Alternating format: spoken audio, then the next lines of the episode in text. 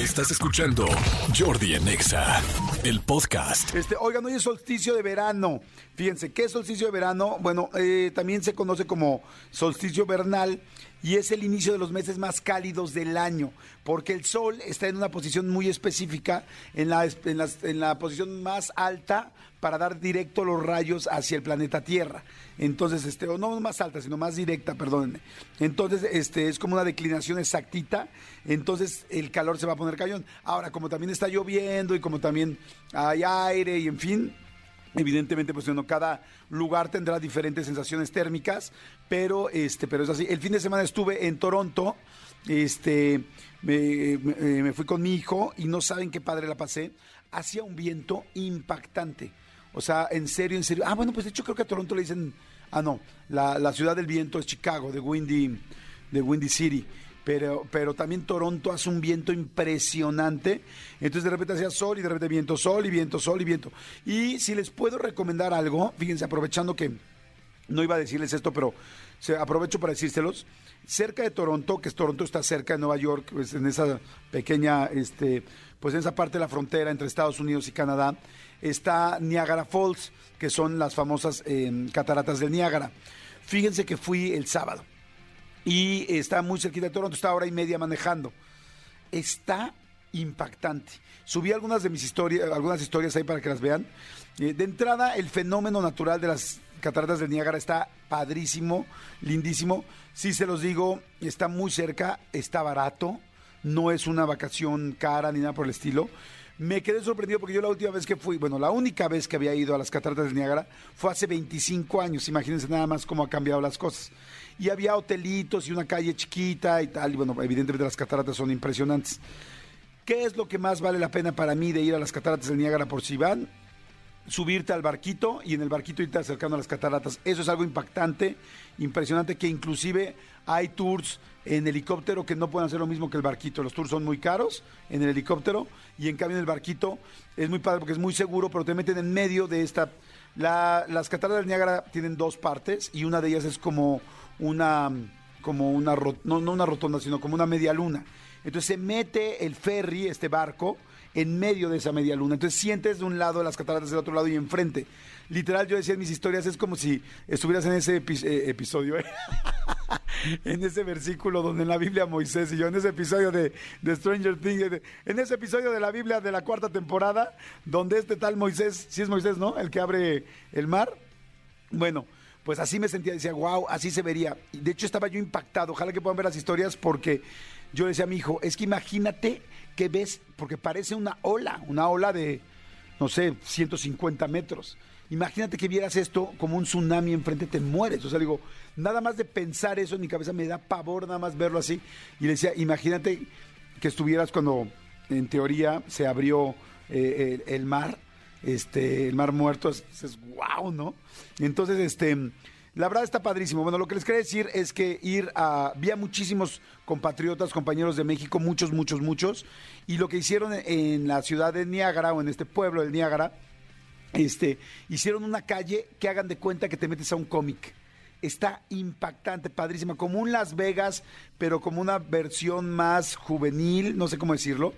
Este, como hay tanta gente que va a ver las cataratas, este, entonces hicieron una calle larga- la- larguísima, ahorita les digo cómo se llama, este, en la cual está llena de estas experiencias de láser, ¿no? De que te metas a jugar con láser. chiu, chiu. Otra experiencia de que te persiguen zombies. Otra experiencia de un golf, un golfito, pero todo obscuras, todo fluorescente, que se llama Fantasma, este, ándale, esa calle, está increíble, la calle se llama, este, ahorita les digo, Ma- Manolo lo está buscando, pero bueno, la calle está increíble, Todo lo- todos los locales son como fluorescentes, como cosas raras, como si entraras al mundo de, ay, no sé, como de una caricatura, como es un poco como, como si entraras a Springfield y todo fuera así raro, pero con colores fluorescentes. Una cantidad de experiencias, como cuatro casas de sustos, una tras otra. Este, hay muchas cosas, este, simuladores, muchos simuladores. Una casa de Believe It or Not, eh, de estas de, aunque usted no lo crea, eh, museos de cera, con gente, o sea, como que dijeron, viene tanta gente a Niágara que las eh, cataratas pues, son insuficientes para que estén todo un día. Vi la pista de go-karts más impactante que he visto en mi vida, con segundos pisos, terceros pisos, bajadas, subidas. Este, una de estas em, ruedas de la fortuna gigantescas que ahora están de moda, que son muy, muy grandes, así como Noria gigantesca. Este, la verdad, está bien padre. eh, y yo jamás me imaginé que estuviera así y bien barato. Todas las cosas están baratas. Hay muchos bares, restaurantes, eh, Rainforest, Planet Hollywood, Hard Rock. O sea, no, no, no, no, no, no, no, no. En serio se los recomiendo. Si van a Nueva York o van por esa zona o están en Canadá cerca, yo la verdad jamás me hubiera imaginado ir a ese viaje. Yo fui por las cataratas. Más bien, nunca me hubiera imaginado que, que esa calle estuviera así. Está, exactamente, Clifton. Clifton Hill se llama la, cas- la calle. Clifton Hill. La pueden ahorita googlear. Clifton, C-L-I-F-T-O-N. Está bien interesante y para ir con chavos está divertidísima. Yo porque mi hijo ya está más grande y ya estábamos cansados y nosotros sí nos fuimos a las cataratas. Pero en las cataratas hay un tour que puedes ir por atrás de la catarata. Hay un tour que te puedes subir a una este, zipline, una tirolesa.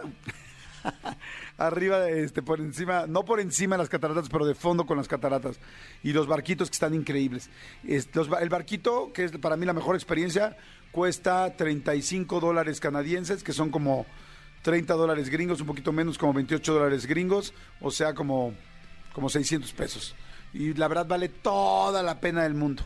Entonces, este, ahí véanlo en mis, historias, no sé si todavía estén.